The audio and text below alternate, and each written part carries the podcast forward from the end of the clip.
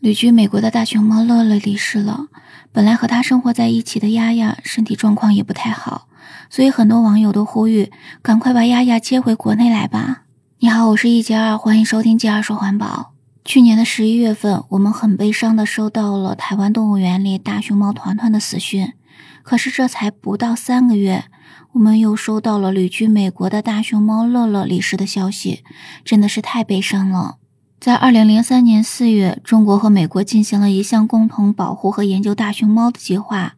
所以当时呢，来自于上海动物园的乐乐和来自于北京动物园的丫丫，那这两只大熊猫就乘坐上飞机，被送到了美国的孟菲斯。大熊猫乐乐是一只雄性的大熊猫，它出生于一九九八年七月。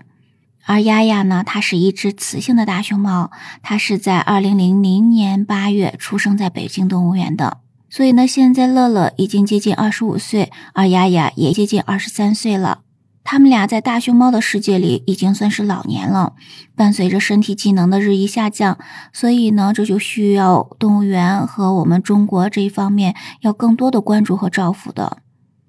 通常外国租借我们的大熊猫，一般第一次租借的时间都是定为十年。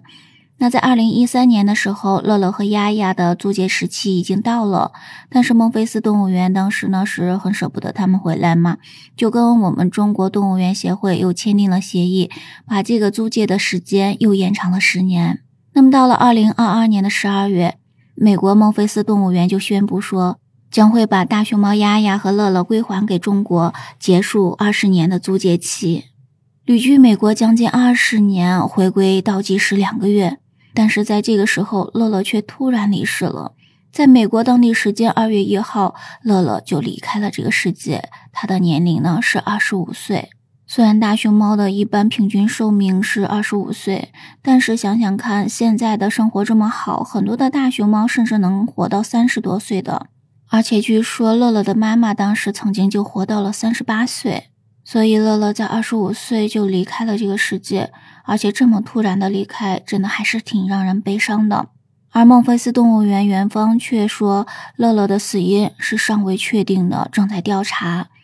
在二月四号的时候，中国驻美国大使馆的发言人，在接受记者的访问的时候，针对大熊猫乐乐离世的这个问题，就回答说，已经通知美国方面要妥善保护乐乐的尸体，而且呢，会及时的组建专家组，尽快的前往美国孟菲斯动物园，跟美国方面的专家共同开展大熊猫死亡的原因调查。对于乐乐没能等到落叶归根的时刻，大家都感到非常的心痛和不舍。但现在大家更关心的是丫丫目前的健康状况到底是如何的，因为呢，在此之前，他们两个在孟菲斯动物园的状况就曾经引起过比较大的争议。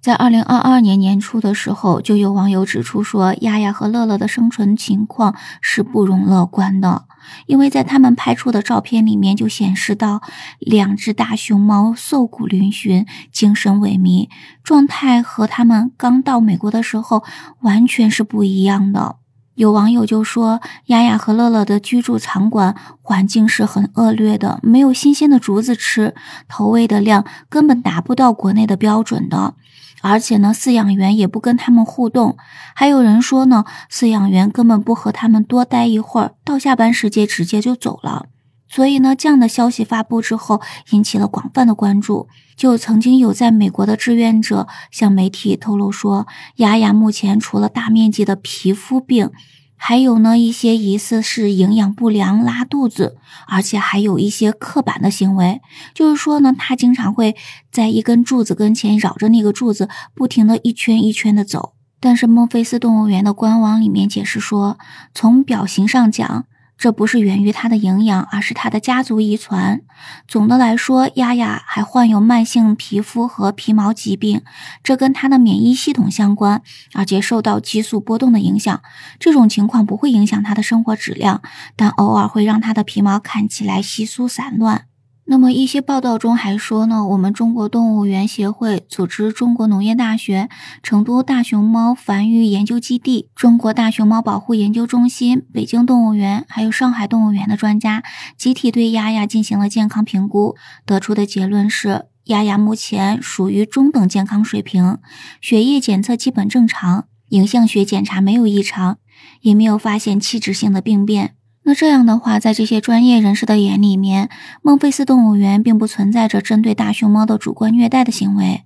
但是现在目前来讲，孟菲斯它的能力可能是没有办法给丫丫提供足够的细致的照料。虽然当初乐乐和丫丫来到孟菲斯的时候，还是花费了一千六百万美元来建造的这个熊猫馆的，可是呢，因为年代已经非常久远了，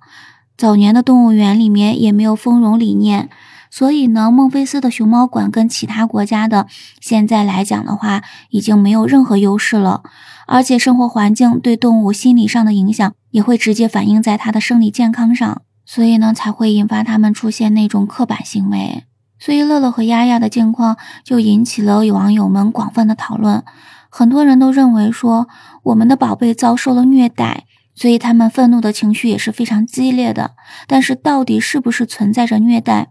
那这还是应该由专业的调查和鉴定吧，所以我们还是要放下情绪，冷静客观的来看。绝大多数旅居在外的大熊猫，包括在美国的其他的一些大熊猫，都是得到了善待的。而网上也流传着一条视频，展现了当年乐乐和丫丫在二十年前到达美国时候的盛况。他们俩也是陪伴了当地很多民众的成长，成为了备受喜爱的动物明星。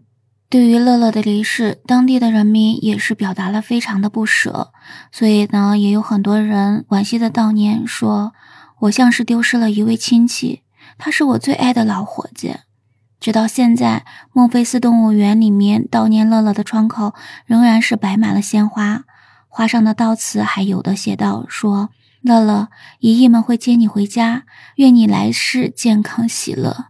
因为乐乐的突然离世，网友们就更加牵挂丫丫的健康状况了。所以呢，他们都在呼吁，希望尽快的接丫丫回国，让她能够更好的接受生活和医疗的照料，让她能够安享晚年。还有的报道说，中国动物园协会的工作人员曾经透露说，按照之前的计划，相关专家已经出发去往美国了。如果手续办理的顺利，丫丫将会提前回国。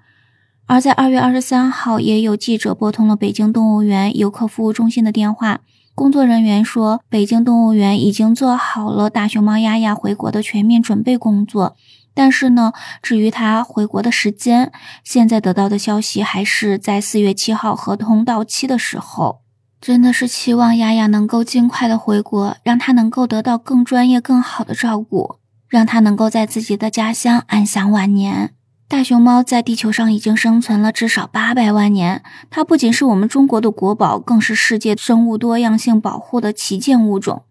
因为它特殊的研究价值，而且呢，它憨态可掬的可爱的形象受到世界大多数民众，特别是儿童的广泛喜爱。所以，人们寄托在熊猫身上的，更是一种跨越种族和文化的对美好和和平的向往。它们也给善良的人们带来了力量和希望。所以也希望，不管他们在什么地方，都能够被善待，都能够生活的快乐。今天的分享就是这些了，感谢你的收听，我们下期节目再见，拜拜。